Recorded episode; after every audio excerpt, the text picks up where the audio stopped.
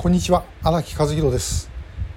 えー、子供の頃ですね我々、えー、私昭和31年1956年の前ですがいわゆるあの70年安保の世代ですね全共闘世代があまああの78年上、えー、ということになります。で、えー、まああの子供の頃いろんなこう学園紛争とか、はい、あったのを見てきたですね我々にもちょっと残りがありましたけどまあだいぶ消えかかっていました。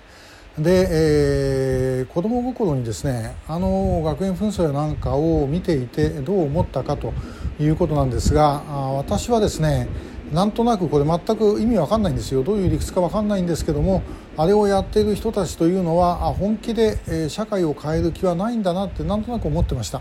えー、だにどうしてそういうふうに思ったのか分かりませんでもそう思ったことだけは間違いがないんですね。で一体これ何だったのかと思うんですけども結局ですねまあファッションだったんだろうということですねでそれが子どもにも分かるようなものでしかなかったと言えるのではないだろうかということです。でえー、しばらく時代が後になりますが民社党の時代、えー、ユースキャビネットという名前で、まあ、影の内閣を作るというのをやりました。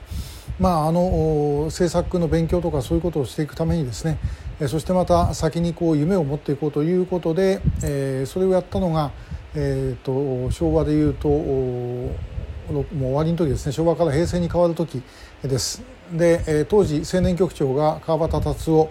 えー、もう引退されましたけど前あの衆議院副議長ですね、えー、だったので、まあ、川端さんを総理にしてということでですね、えー、やっておりました。でまあこの中であの私書いたものの一つに、えー、米軍基地をあの20年後に撤去撤去すると。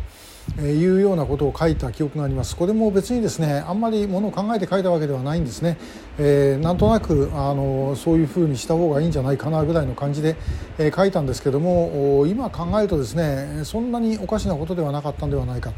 で民社党決闘の時最初の時はですね中流なき安保というふうに言っていました。で、えー、まああのそれやがて、えーまあ、中流結局認めることになってしまってるんですけども安保条約があるにしても駐留外国の軍隊が駐留するということをですねあのもうそれが当たり前だと。で日本の安全保障というのはアメリカによって守られるんだということはこれはもう間違いですよね。間違いをずっと続けてきたということです。みんなあの真面目な顔してで、えー、それでおかしいっていうことを思わなかった、まあ、これにはいろんな理由があると思いますただまあそのアメリカの占領政策の続きとかですねいろんなこと言われますけども外国のせいにしたってですね、えー、その恥ずかしいだけですよねそんなもん占領終わってんですから。えー、自力で帰ればいいということなんですけどもそれをしてこなかったというのは我々自身の努力不足だと思います。でやっぱり最後自分の国は自分で守らなければいけません。だから外国の軍隊がですね駐留をすべきではない、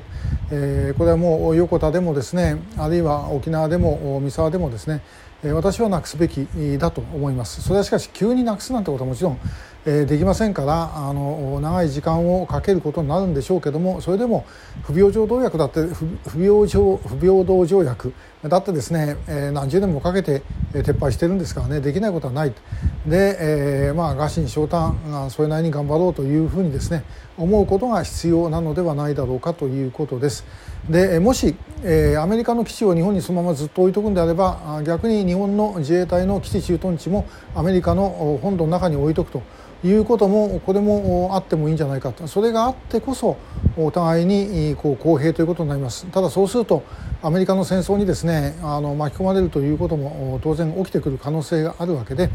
えー、やはりあの時間をかけて、えー、摩擦は少なくしながらもこの基地の問題は何かはですねえ解決していかなければいけないことだというふうに思います。えー、一番の国家の根本のところを他人の国に任せておいて、えー、その国というのは本当に自立した国家であるということは言えないですよね。これもあのある意味、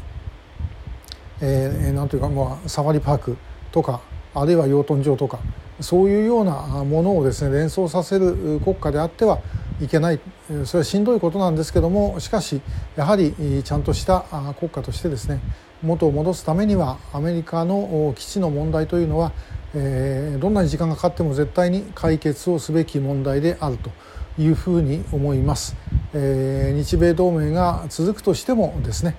それが必要なのではないかと思っている次第です。今日もありがとうございました。